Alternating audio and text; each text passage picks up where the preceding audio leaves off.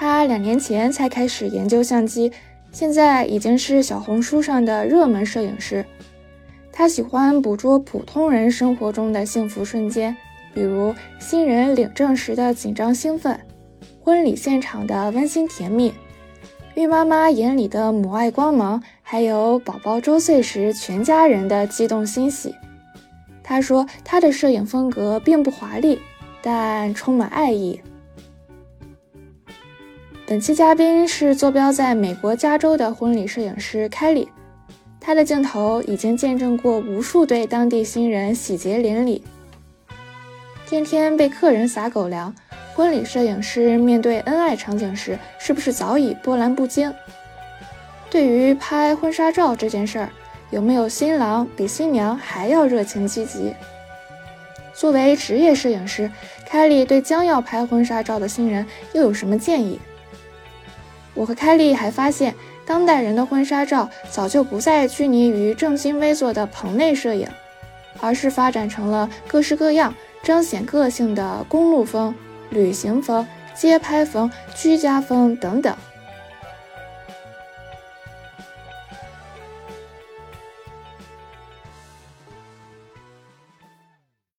如果婚纱照本身就是我们和伴侣日常相处的一个真实侧影。那我们是不是在日后的每一分每一秒都能笑得和婚纱照上一样美丽？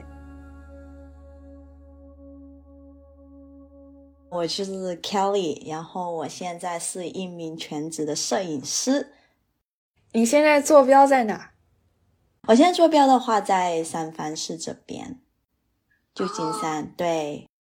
哎，那你当时是怎么来到旧金山这个城市的？我是因为我外婆一直都在美国，所以的话，我十岁就跟家人从广州那边移民到来旧金山啦。就之后呢，爸妈他回国上班，然后我就跟其他的表姐表弟就留在这里读书，然后二十年就过去了。所以你肯定超级了解三藩周围的地方，周围特别适合拍照的地方。啊，因为其实是我当了摄影师之后才特别了解，有很多地方其实我都没有去过哎。嗯，凯莉，你刚刚说你现在是一个全职摄影师，那你大学读的是和摄影或者和艺术相关的专业吗？还是摄影是你自己自学，然后发展成了自己的工作的？是自学的，因为我大学读的其实是 hospitality。所以是完全跟摄影没有关系的。摄影的话，其实是小时候可能就比较喜欢拍照，但是不是拍自己，就是喜欢拿着相机，然后随便拍，把很多东西都拍下来。就我觉得是一个习惯吧。嗯，那你是怎么自学的呢？自学哦，我是。二零二零年的时候，就疫情刚开始，然后可能大家比较闲嘛，就工作的时候没有那么忙。然后我有个朋友，他他就很喜欢去周边一直打卡一些不同地方，然后他也没有人帮他拍照。然后我说啊，那我就帮你拍吧，反正我也闲着没事做，我就拿了我先生的相机去啊帮他拍。其实我那时候还不是很懂。怎么样用相机？就是因为我平时用手机嘛。然后之后呢，我就是拍啊拍啊，然后回到家，什么 Lightroom、Photoshop 那种呢，我都是重新开始学。然后我就坐着一整天哦，在那边一直玩，一直学。有什么不懂的话，就上 YouTube 啊，上 Google 去看去学。所以我是一边学一边拍这样子。因为摄影师不止要会拍照，还需要引导和指导客人，也要有一个临场的应变能力。这些都是通过每一次的实战累积的经验。拍完之后呢，我再会检讨自己今天哪里拍的好，哪里拍的不好，下一次怎么样去做的更好。我也会看很多的图去提升自己的审美，多看自己喜欢还有欣赏的摄影师拍过的作品。而审美呢，会因为时间而改变。如果不去多多提升自己的审美的话，一成不变，就很容易会失去创作的动力。嗯，哎，那你平时最主要都拍什么样类型的照片呢？我平时的话，主要是拍婚纱，然后一些婚礼的跟拍、孕照，还有宝宝和全家福。那你会怎么形容自己的拍摄风格呢？嗯，如果用一句话来形容我的拍摄风格的话，我会说是 nothing fancy but full of love。因为我自己是很喜欢看到人与人之间的那种情感的连接，就好像有像一个记录者，把我看到的、感受到的那种爱和瞬间都透过我的镜头去呈现出来。像说照片本身的一个调色风格的话，我是喜欢把原来就是的色彩用低饱和度的方式去还原出来，所以是偏向于比较胶片或者是很日式的那种干净的感觉，就视觉上不会说特别冲击，而是带带给人一个比较舒服的色调这样子。对你，你说你特别喜欢去捕捉。人与人那种连接那样的一些瞬间，所以这是你会比较多的去拍婚纱照，然后包括全家福或者是准妈妈的孕照的一个原因，是吗？对对对，因为我觉得拍的时候都是很真实的，他们的开心什么都是很立刻的反应，所以我就很喜欢拍那种瞬间，或者是他们相处的时候，突然觉得看着对方很甜蜜，我就会说，哎，我拍下那个瞬间，我就觉得啊，那好棒哦，那个照片。明白，嗯，那凯莉，你是怎么样开始找到自己的客户的呢？是通过像小红书还有 Instagram 这样的社交媒体吗？对，其实当时我是没有想说要当摄影师的，是我朋友在用小红书，然后其实我也没有用过小红书，因为我一直都是用 Instagram，然后我就说，哎，那我就发一些踩点的介绍吧，然后顺便就把自己拍过的照片发上去，然后之后拍多了，有一些人会，嗯，会来问我说，哎，你接不接拍啊什么的。然后我说，哎，可能可以试一下。那时候就可能互勉，找一些女生，然后试一下拍一下。然后拍着拍着就突然就做起来了。我就觉得，哎，原来自己有一个兴趣在那边，然后也挺喜欢拍照的。嗯，对，所以大部分的客人都在小红书那边。对我也是这么找到你的，是个是一个连接的地方。嗯，那凯里，你和我们说一说，像旧金山周围有哪一些大家特别喜欢、特别受欢迎的这样的一些婚纱照的拍摄地？其实有很多，三藩市的话，虽然它很小，但是它有很多游客的地方，就是它本身已经有很多那种像啊 City Hall 就是很 popular 的一个地方，然后 Golden Gate Bridge，然后 Chinatown 那些都是很 popular 的地方，就是大家都会去那种地方去拍，或者是像 Lovers Lane。你如果你想去拍一些树木啊那种，很多人都会选择 Lovers Lane。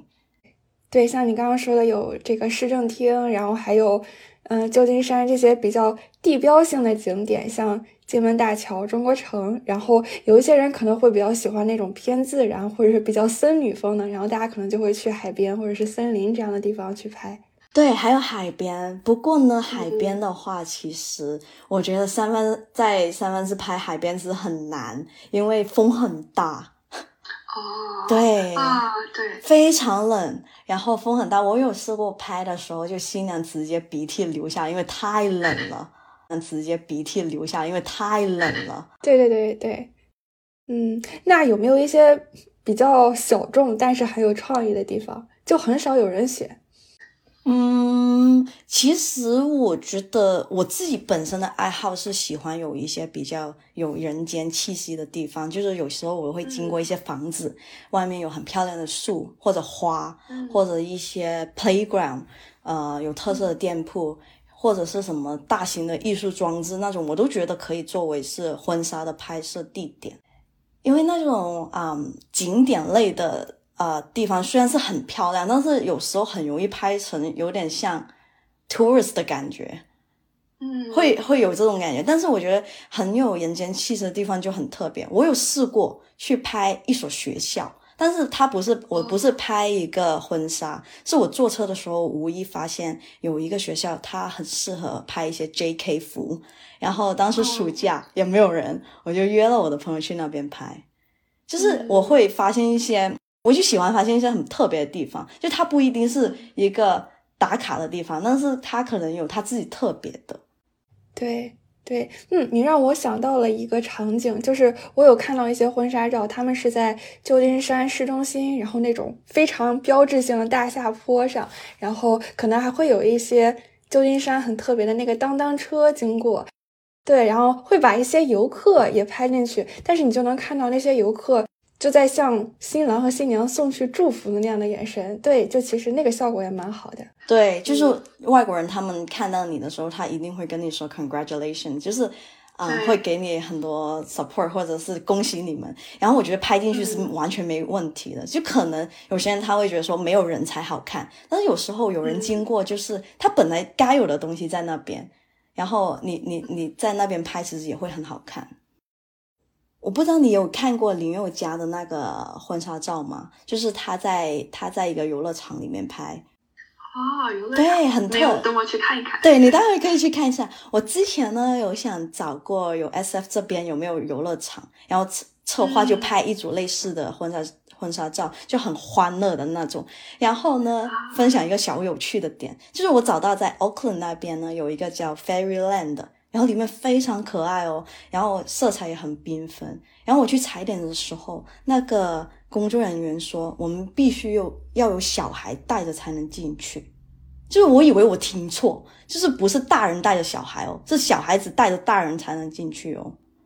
对，然后我是，然后当天我就没有没有小孩子，我们就不能进去。所以我还是希望以后如果有机会的话，还是或者找我一些拍过的新娘，然后找到一个好地点就拍一组那种呃游乐园风的婚纱。嗯对，哎，我觉得把小孩子拍进去应该也是一个不错的主意，会让画面更生动一些。对呀，对呀，会很可爱。特别小孩子看到，我有有时候看到小孩子看到新娘很漂亮，他们会呆啊。他们特别是小女孩，他们说：“Oh my god，好漂亮！”他们直接跟那个新娘说：“好漂亮哦。”对。天呐，这应该是每一个小女生从小都会有的梦想，就是穿上婚纱。对，没错。所以她见到说：“Oh my god, so beautiful！” 就很很有爱的一个画面。嗯，凯莉，你刚刚说你的很多客户都是从小红书上找到你，所以说明这些客户大部分都是网友，所以你应该是第一次真正见到他们的时候，才能知道他们的一个状态和气质究竟是什么样的，哪怕他们之前给过你照片。所以我就很好奇，嗯，你在见到他们第一次见到真人之后，怎么样迅速的在脑海中设计出来一套适合他们的拍摄方案，而且让他们进入到一个比较放松、比较松弛、比较自然的一个状态？嗯。像你刚刚说，就是我会提前问他们拿一些照片，就是很日常的照片，因为他们发给我的时候，我能大概了解到他们平时相处的感觉，就从他们平常拍的照片，有些新娘可能她都会发一些跟啊她的老公的照片，是笑得很开心。我就会感觉说，哦，他们是比较 outgoing 的，就没有那么怕镜头的，或者有一些新娘她发给我的照片是拍的比较远一点点，我会觉得说，哎，他们可能会可能是比较害羞一点点的，也我也会问他们说，你们是属于哪一种嗯情侣，就让他们选，可能说啊，我是一个呃比较知性一点点的，或者说啊，我我是很搞怪的，我都可以，就是我先提前知道他们是什么样。大概的人，然后我会在嗯，在我的图呃照片图库里面，我有很多存了很多照片，然后找一些可能适合他们的一些 pose 或什么样，我就存下来，然后当天的话可以给他们就指导他们。然后呢，我觉得摄影师也需要一个具备一个条件，就是有一个领导能力。就是因为客户都是第一次见面嘛，然后他们也可能第一次请摄影师拍照，很多东西都不清楚，就会觉得啊好紧张。然后摄影师就是那一位带领着他们的人，所以的话呢，我的方法是想创造一个很舒适的环境，先让他觉得没有那么紧张，然后拍照的时候多说说笑，就大家笑起来的时候很自然，就比较放松了。然后呢，平时男生可能是比较紧张的那一位，但但是呢，每次我说来看一下老婆，老婆今天很美哦，然后新郎就很自然笑出来哦，是真的那种看到老婆就开心到合不拢嘴了。对，就是 对你，我我会立刻就是去看他们的相处，然后再想说啊，我可以怎么样指导他们，就很其实拍多了，然后见多了会嗯有一套。方法，很容易就是让他们，就是你不要跟他们有距离感。对，看来凯莉很擅长和新郎新娘迅速打成一片。我也希望能帮他们拍到最自然的照片，所以说我如果很紧张，或者说我不跟他们讲话或者聊起来的话，他会比我更紧张，我们就拍不到照片了嘛。对，哎，那有没有让你印象特别深刻的一对 couple？然后他们可能是他们的相处方式让你呃很难忘，或者是他们的穿着，因为。我估计不是所有的女生都会选择穿那种非常正统的婚纱，有一些可能会穿的特别的，嗯，有自己的风格，或者是不同于往常这样的一个一个路线。有有没有让你印象特别深刻的情侣或者是新娘的穿着？反正穿着的话，我现在拍过的有穿可能小白裙的，没有那么长拖尾的那种婚纱，有就是。裙子的有有一些的话是穿比较中式一点点的，可能穿个红裙子，然后他拿的也不是捧花，他是拿一个很中式的扇子，我也觉得很漂亮。然后还有一些是没有穿裙子，是穿那种好像 jumpsuit，就是裤子的那种，我也觉得很酷。对我觉得不一定要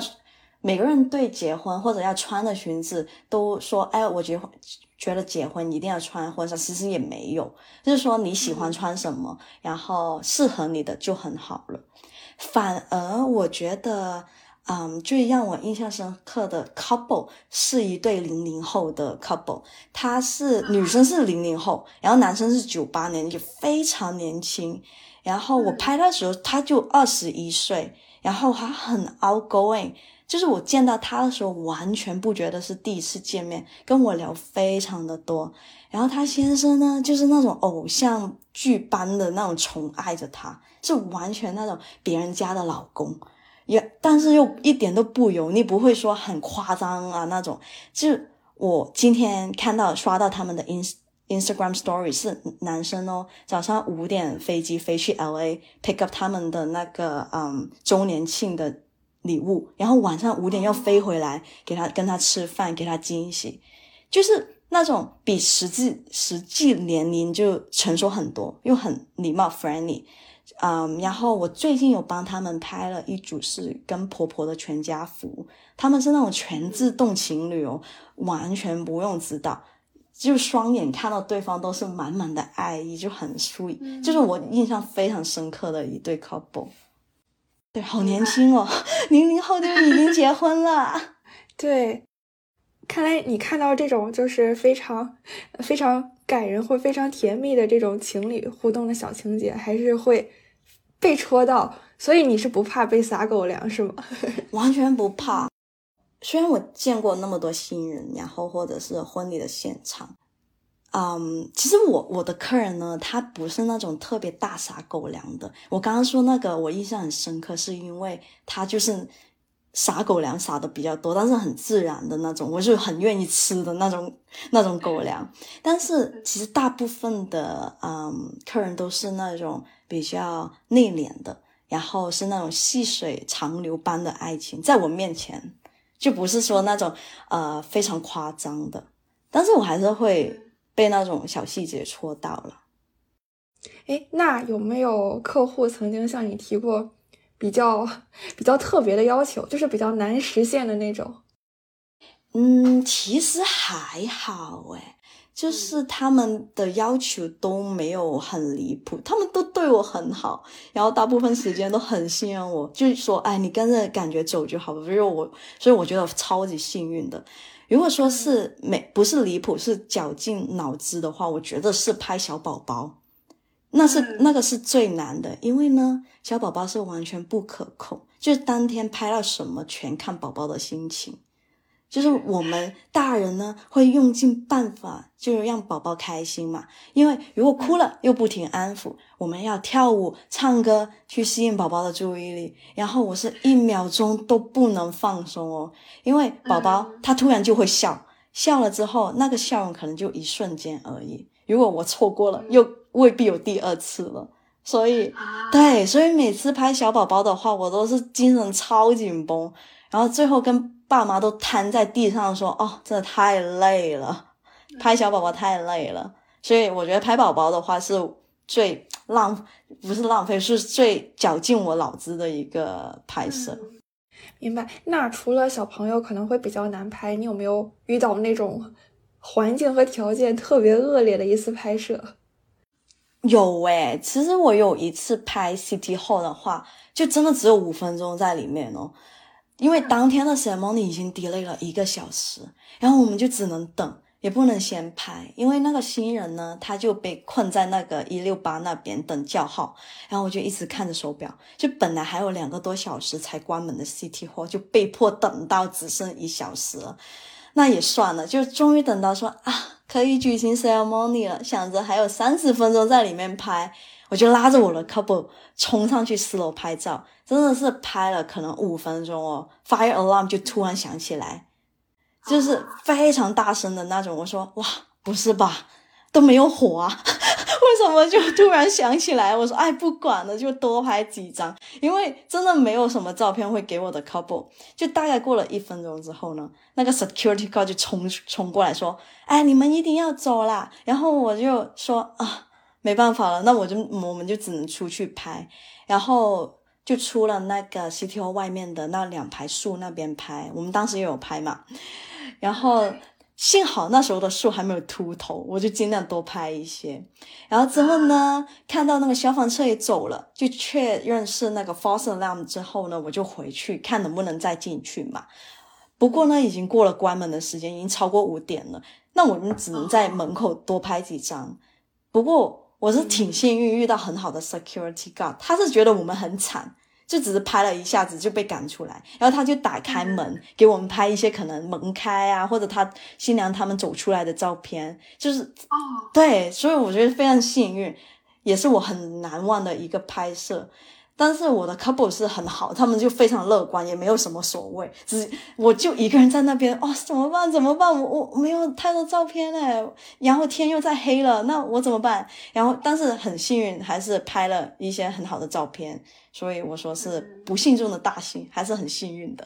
嗯，明白。对对，我觉得在这里还要夸一下旧金山的这个市政厅，我不知道它是不是专门为了拍照修的那么的好看和富丽堂皇。对，真的里面每一处都可以作为一个很好的一个背景板，然后就特别神圣、很浪漫的感觉。对，很很 fancy，里面的东西都非常适合拍，但是随便拍都很好看的那种。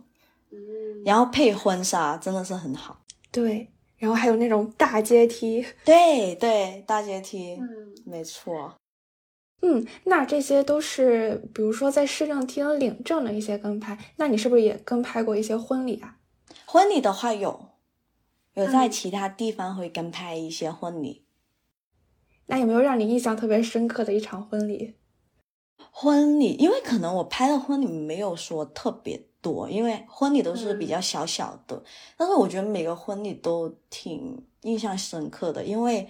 你会看到很多可能家人们的一些很感动的瞬间呀，或者是嗯新娘跟新郎他们呃说他们的那个 vow 的时候，真的是新娘一直哭，因为太感动。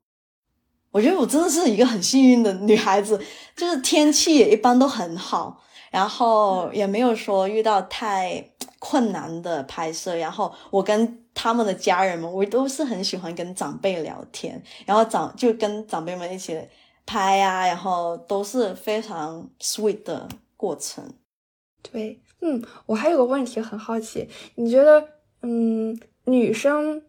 通常都是拍婚纱照的时候比较积极的那一方吗？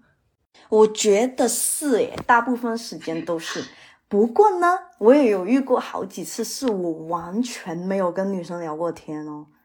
哦，就是一直只是跟男生在沟通，就换成是男生会比较细心的那一位，然后女生是比较无所谓的那一那一那一方。哇，那这样真的是神仙老公。然后男生也没有说要求太多，就是。我说你要不要问一下你的女朋友什么？他说他 OK 的，他都没有什么所谓。然后我拍摄当天的时候，他真的是很没有所谓，就是那种男生还觉得哎，我们多拍一些，然后女生说哎够了，够了，我们不用拍那么多，很有趣。啊，对，对，我记得看你小红书，然后你有提到有一次你在拍那个准妈妈的照片的时候，然后那个爸爸他拿了一个瓜，然后塞在自己肚子里，因为他想和他的老婆一起 拍一个大肚子的照片。哇，我觉得这个特别的甜。对，这个很甜哦。其实很多爸爸都愿意，或者是他不会，有些爸爸可能肚子比较大的，他也愿意把肚子，呃，就把衣服牵起来，然后假装他也有个大肚子，跟妈妈来个 baby bomb，也有会这种。啊，哇，原来啤酒肚还有这样的用场。对，然后说起拍孕照，我还有一个很就是很小细节的东西，因为呢，平时嗯，就是虽然看新娘还有新娘那种一定会很素，因为他们是刚结婚嘛，就最爱对方的时候嘛。然后其实到爸爸妈妈我拍孕照的时候，我有一次遇到有一个爸爸，他就一直挡着妈妈的腋下，我我还说，哎。妈，宝宝，你挡着妈妈的手咯。然后他说，因为妈妈她怀孕，然后所以她的腋下的黑色素会沉淀，变得比较黑，没有那么好看。所以呢，当当他看到妈妈可能有一些举手啊，或者是抬手的姿势的时候，他会帮忙挡着，就让他不要露出来。我听到觉得说，哇，这也太 sweet 了吧！就是说，好疼老婆哦，就是这种小细节，真的是完全不嫌多诶啊，对，真的每个家里都有他自己独特的小浪漫，也是特别喜欢看到的。嗯，那你有没有碰到那种就是 比较放放不太开的新郎，然后要好好的调动他？有很多其实啊、反而是新娘跟我说，嗯，他们的男朋友或者老公是对镜头很敏感，然后笑得很僵，或者是啊、完全很害怕镜头，一定要多提醒他。结果出到出来的时候，他比新娘拍的还好嘞，真的。啊，真的是娶老婆，然后特别开心，就是笑到鱼尾纹都出来的那种。然后我说没有啊，他出来拍的是很好，但是还是有一些男生就一直很僵硬。我说好咯，啊、新郎笑一个，然后他是不是那种你只要忘记笑容，提不起来那个笑容，因为其实他很紧张，他不是不开心，他是太紧张了，然后整个肩膀都是都是很紧的那种。所以可能男生看上去是不是那么积极的一方，但他们其实心里面偷着乐，对吧？对，真的真的是这样。诶，而且我发现可以让他们看老婆，就这样他们会不会比较自然，比较笑得比较开？会，有时候如果要拍一些新郎的单独的 solo 的照片，我都会说好，你现在看老婆，你不用看我哦。他看老婆就笑得很自然，我就 snap 个几张，然后那张照片就是非常好看。嗯，对，因为他们一看到老婆就笑。对啊，就是看着就乐到不行了。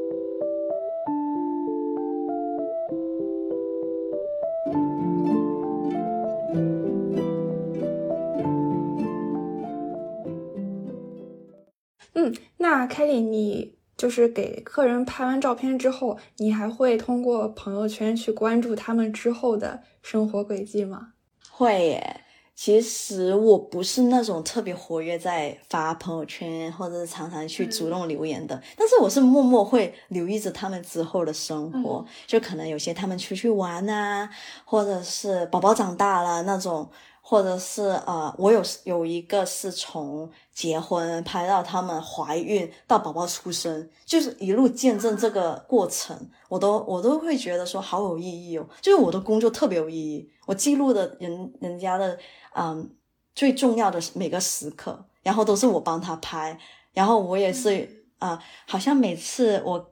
去拍宝宝的时候，妈妈都会跟宝宝说：“哎，这个呃，阿姨她之前也有拍过我们哦，这样子。”我就觉得说，哦，啊，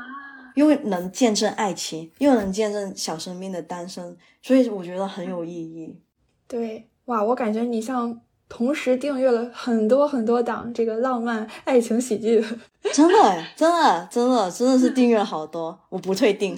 完全不退订，一直订阅下去。对，而且我觉得你是送给了他们一份他们经常会使用到的礼物，因为，嗯，反正我觉得婚纱照是会经常拿出来偷偷看的，所以这个照片对，在他们接下来的人生中是会出场非常多次。对，没错，回看起来你还是会感觉到当时你的笑容、你的开心全部都锁在照片里面。其实那个 moment 是完全不会变的，你的笑容是那么开心的，都锁在那个照片里面。我觉得是一个很好的回忆的 locker 一样，这样子把你的开心放在照片里面。明白。嗯，诶，那如果现在有想要拍婚纱照的新人朋友，你会给他们一些什么样的建议呢？就是比如说，如何和摄影师沟通好自己的这个喜好和诉求，然后如何能让自己在镜头前更自然，然后自己可以准备哪一些小道具，然后让这个照片看上去更有生机。对。我觉得话呢，如果你现在是准备结婚，然后我觉得最重要的是找一个你喜欢的风格的摄影师，然后多看他们的作品，然后聊天的时候看能不能跟摄影师有一致的想法和审美。就是如果他跟你审美不一样，然后就尽量不要要求他们去拍一些他们不平常没有在拍的风格，因为我我常常觉得说做最擅长的一定是最好的。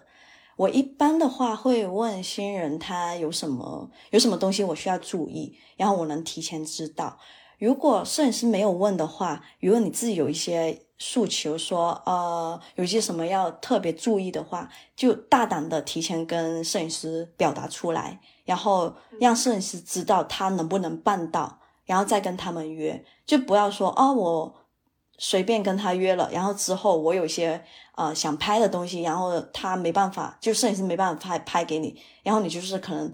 呃浪费了一个时间，然后也拍不出你想拍的照片，所以我觉得前期沟通是很重要的，嗯。想要呈现最自然的一面的话，嗯，我觉得你跟他跟摄影师聊天的时候，可以看一下他给你的感觉是怎么样，会不会让你是有一种安全感，或者是能嗯减低你的紧张感。这样子的话呢，它会有助你当天拍照的时候能不能嗯很放松，或者是不会那么紧张绷紧。然后第二的话呢，新人也自己要尽量。放松啦，真的是你不放松的话，其实没有人能帮到你。如果你一直都是很紧张的话，他拍出来的照片都能感受到你的紧张。对，所以你就尽量做自己，然后享受当天的拍摄就可以了。嗯嗯，小道具的话，其实我觉得捧花就够了，因为捧花有一个好处就是有时候拍照嘛，你的双手不知道放哪里。啊，对你总不能一直牵着牵着你的先生，或者是一直藏在那边。所以捧花是一个很好的道具，就是你的手可以有地方可以嗯放，然后也可以增加整个画面的丰富感。有一些颜色，因为可能你的裙子是白色，然后你的捧花有一些颜色的话呢，可以让整个画面不会说全部都是白白的。对对对对，就是给这个画面增加更多的色彩。对，或者呢，像我拍你们的时候，你们给我发了一个小猪跟小兔，我觉得你觉得有意义的东西，然后小小的一件，我觉得都可以加进去拍摄里面，因为这样子我觉得比较有趣。我觉得拍一个有趣的啊婚纱照是一个很很好玩的东西，像像你们那样子，我就说叫你们带一个那你们的那个。呃，公仔是那个小猪跟小兔嘛，然后就当天拍的时候，我就把戒指戴上，他们就觉得说，哎，你们是 next chapter 的感觉，小猪跟小兔有 next chapter 了。对，然后这样照片也是很有很具有你个人属性，非常独特的一款。对，会属于你多一点点。明白。嗯，哎，那凯莉，你的客人是华人比较多，还是你也会拍一些就是非华人的这样的情侣和新郎新娘？华人比较多，如果是外国人的话，只是只有是呃中国女生嫁给了外国人。哎，那如果老公是外国人的话，你觉得在跟拍这种都是中国人的呃新郎新娘会有什么差别吗？就他们在这种喜好和观念上会不会有一些差异？嗯，我觉得其实差异不太大，因为我啊，我拍的刚好都是男生是外国人，所以男生一般都是没有说太 care 的，就是老婆开心就好。所以不管是外国人还是中国人，就是老婆开心就好。我觉得如果拍外国人，嗯，男生的话，他们会比较放一点点，就中国人可能还是会内敛一点点，然后外国人的话，他们就比较比较 free 一点点，所以他呃不太不太说叫他们需要提醒他们笑起来，他们自然就笑起来了。嗯，哎，那你自己的婚纱照是什么样的？是谁给你拍的？我自己的婚纱照是啊。Studio Opia 帮我拍的，我不知道你你们会知呃有你知道吗？对，是他帮我拍的。对我当时我是很喜，我就只看了他们一家，然后我觉得我好喜欢他们的照片，我直接定了。对，就完全没有看过其他，也没有问过其他家的。其实我跟其他女生有点不同，哎，我又没有幻想过我拍婚纱照或者是我的婚礼要什么样子。对我反而是性格比较像男生，就是那种说，哎，我好像要结婚了，才说哦，确实要计划一下这样子。嗯，哎，那你的那个婚纱照大概是什么风格，或者是你特别喜欢的一张，那是一个什么样的姿势或场景？我特别喜欢的一张是我有打印出来，它是我老公拿着相机拍我的一个照片，因为我们当天有带了一个胶呃胶片机，因为我们平时也喜欢拍胶片，然后我就带了胶片机机，然后他帮我拍的时候，呃，摄影师再帮我们拍一张这个这个画面，就是很平常我们会做的事情，因为我喜欢把日常拍进去。刚好那时候我就在 Lovers Lane 拍，因为我很喜欢呃树林啊，就呃森林的那种感觉，所以当天天气又很好，所以我就非常喜欢那张照片。哎，所以那是你在做摄影师之前还是之后？是之前呢，那时候我完全没有想过要当摄影师的。对，因为其实我很怕镜头，就是我，所以我就躲在镜头后面。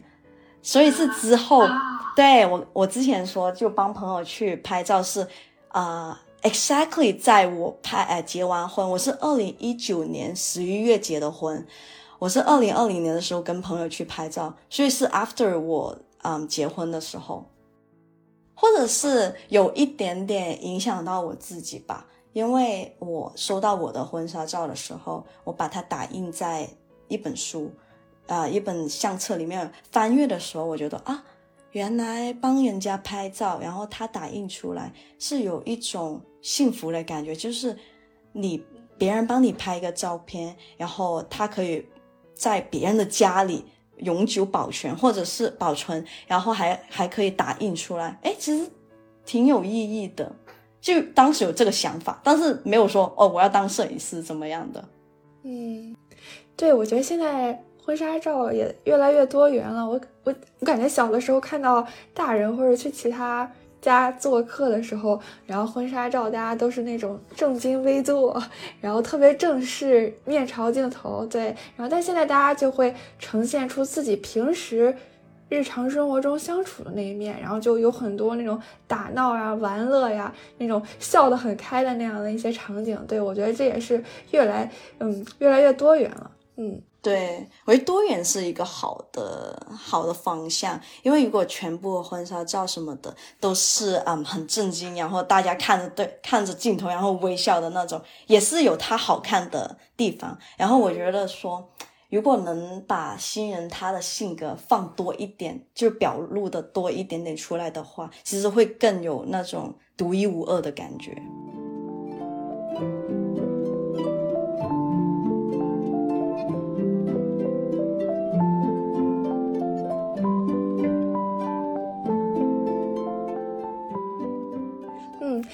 哎，那开始说到你的婚纱照，我们再来说一说你的头像吧。因为我发现你的微信还有小红书的头像都特别的可爱，可不可以跟我们讲讲这两个头像背后的故事？对，就是谁给你拍的，然后在哪里拍的？你为什么选这张照片来当你的头像？好，然后我微信跟小红书的头像都是我先生帮我拍的，然后对，他也是个摄影师，他不是，他超不会拍人的。都是那种 那种，我说好，你站在这个地方，你就按就好了。我我我把那个那个画面都弄好，你就过来站在这个位置，不要动，然后按一下快门就好了。虽然我的相机什么全部本来都是我先生，他是很喜欢买相机，但是他不太会拍人，就是那种啊、男朋友把你拍，就是你一米一米七拍到一米五的那种，他就是那种人。对，但是他拍风景是 OK，但是完全不会拍人。然后呢，啊、我的微信啊，我先先说我小红书的，小红书那一张呢是一个模糊的图，当时是在 L A 的街头拍的，我是陪他去逛店，然后经过一个白墙，那边呢就是种了很多很好看的仙人掌，我自己也很喜欢仙人掌，然后嗯，对，墙上面有一些彩虹的 painting。我自己是很 stand for LGBT 的，所以我也喜欢彩虹，然后就觉得很好看的一个路边的小地方，真的是一个路边，没有东西，就是一个墙，然后有有一个 painting，还有一些仙人掌，然后我就说，哎，那你就帮我拍一个我走过的动态的照片吧。对我就很喜欢有动态的感觉，好像那个照片会动一样，所以我就选了那一张作为我的小红书的头像。然后呢，我微信那个头像是我呃前阵子去那个温哥华玩的时候，在一个 Pain Alley 的巷巷子里面拍的。然后那个巷子呢，里面有很大面积的粉红色，就是涂满了粉红色。然后呢，我在啊、墙下面有一句话写着 “More awesome now”，我就觉得说啊，好喜欢哦。那我就叫我老公说，哎，你帮我拍一张吧。然后就变成是微信的头像，就有点说啊，激励自己，然后或者给自己多一点自信，告诉自己就是说啊，你现在真的有 more 嗯 awesome、这样子。啊，对，我就在觉得，嗯，选摄影师的时候，你不光可以看他之前的作品，其实也可以看一看他的头像，可能也能知道他的一个风格和他对喜好的一个这样的路线。没错，嗯，诶，那凯莉，你会经常给熟人或者是家人拍照吗？你觉得拍他们难，还是拍 刚见面的网友比较难？哦，一定是刚见面的网友更加难，因为跟网友他是没有太多的情感的交集嘛，就是所有的情感都是在都建立在初次见面的那一刻开始，所以的话呢，我觉得会比较难。熟人的话呢，我觉得他们没有那么怕我拍他，我也比较清楚他怎么拍他们会更好看。嗯，那你会觉得拍长辈难吗？不难哎，长辈其实最简单。嗯对，因为长辈的话，他们首先不会怕镜头，就不会说啊、也不会说啊，我要怎么样子站，怎么样子还才好看。他们会很很简单的就笑给你笑给你看，然后你就拍下来，就非常好看了，已经 对，而且长辈他没有偶像包袱。完全没有偶像包袱，他们就笑的特别开心，特别真诚。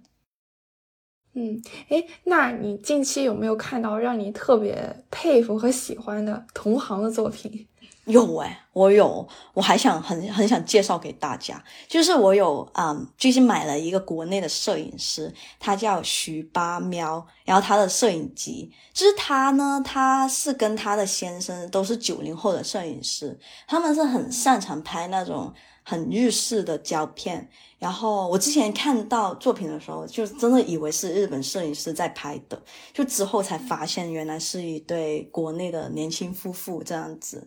然后他们之前有教课，然后我还报了名上课。对他们呢是很擅长拍出那种真实的日常感，就是我我自己很喜欢的风格。然后色彩也非常好看，有一点点复古。看到他们拍的拍出来照片是让人感觉很有元气、很欢欢乐的感觉，就没有那种很做作的情感。然后他们拍照呢，也不会说追求嗯一定要对焦，或者是模特最好看的样子，因为拍胶片嘛，它不是全部照片都是可以马上看到照片的，每一张照片都好像开盲盒一样，可能头发会有点乱，笑容会有点大，但是不会影响说呃照片好不好看，反而说会让。更多的情感放进去照片，所以我是很建议大家也去搜搜看他们的呃 Instagram 也有，微博也有，哇，那以后有机会你们可以互拍。拍照片太 难了，没有，因为拍数码的话，其实你都可以一直按快门，然后看到自己拍到什么。但是拍胶片的时候，真的是你就是 point and shoot，然后看看到什么拍什么的那种感觉，所以是比较难一点点。胶片是不是还要省着用？哎，其实是哦。我觉得拍照呃胶片的话，有一个好处是你会先想清楚，然后再按下快门。嗯，对，然后拍数码的话，你没有没关系嘛，你就是可以先不想，你就直接拍，一直按就好了。嗯，对，所以拍胶片的时候，我会你会想更多，你会想更多的那个构图或者什么。除非是你觉得说你要拍一个瞬间，那就没关系。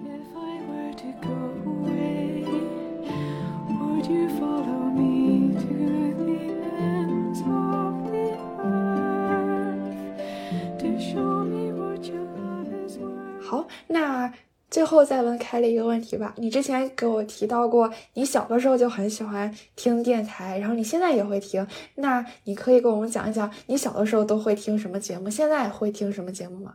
好，然后呢，我小时候呢是小学一年级，很小的时候呢，家里就是有一台很 mini 的 MP 三，然后现在说起来真的是透露年纪，我觉得零零后真的没有见过什么是 MP 三。然后那个 M P 三里面呢，其实可能只能放个十首歌就没了。但是呢，它有个功能就是可以收到电台。然后呢，小时候小学嘛，要很早睡觉，我就会假装我睡着了，然后躲在棉被里面偷偷听一些广东电台，因为我广州人嘛，然后就听一下 D J 他们选的歌，然后还有一些什么谈论一些爱情节目什么的。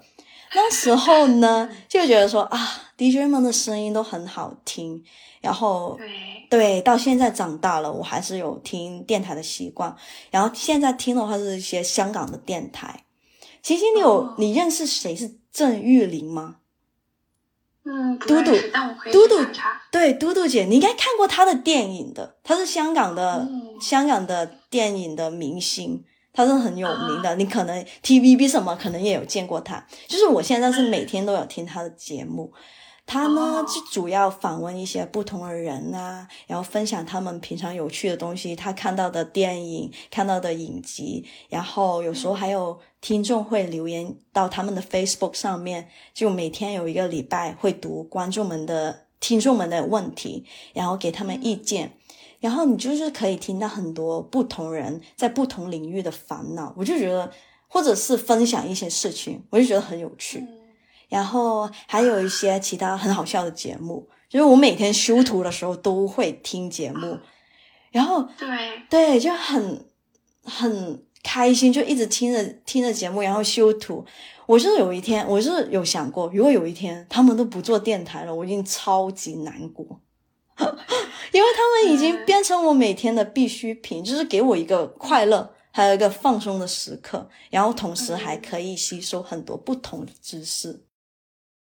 嗯，好，那我的问题也差不多了，非常感谢凯莉今天做客我的节目。嗯，那凯莉，你可以最后再和大家说一下你的小红书的账号叫什么？大家可以去哪里找到你？对，好，我的小红书的名字叫做弯曲摄影师 Kelly，然后大家可以去上去寻找我一下，然后看我有很多的作品分享在上面。然后如果大家有兴趣想找我拍照的话，也欢迎跟我说哦。好的。那大家如果感兴趣的话，就到小红书上去找弯曲摄影师凯莉。好，那我们这期节目就到这里。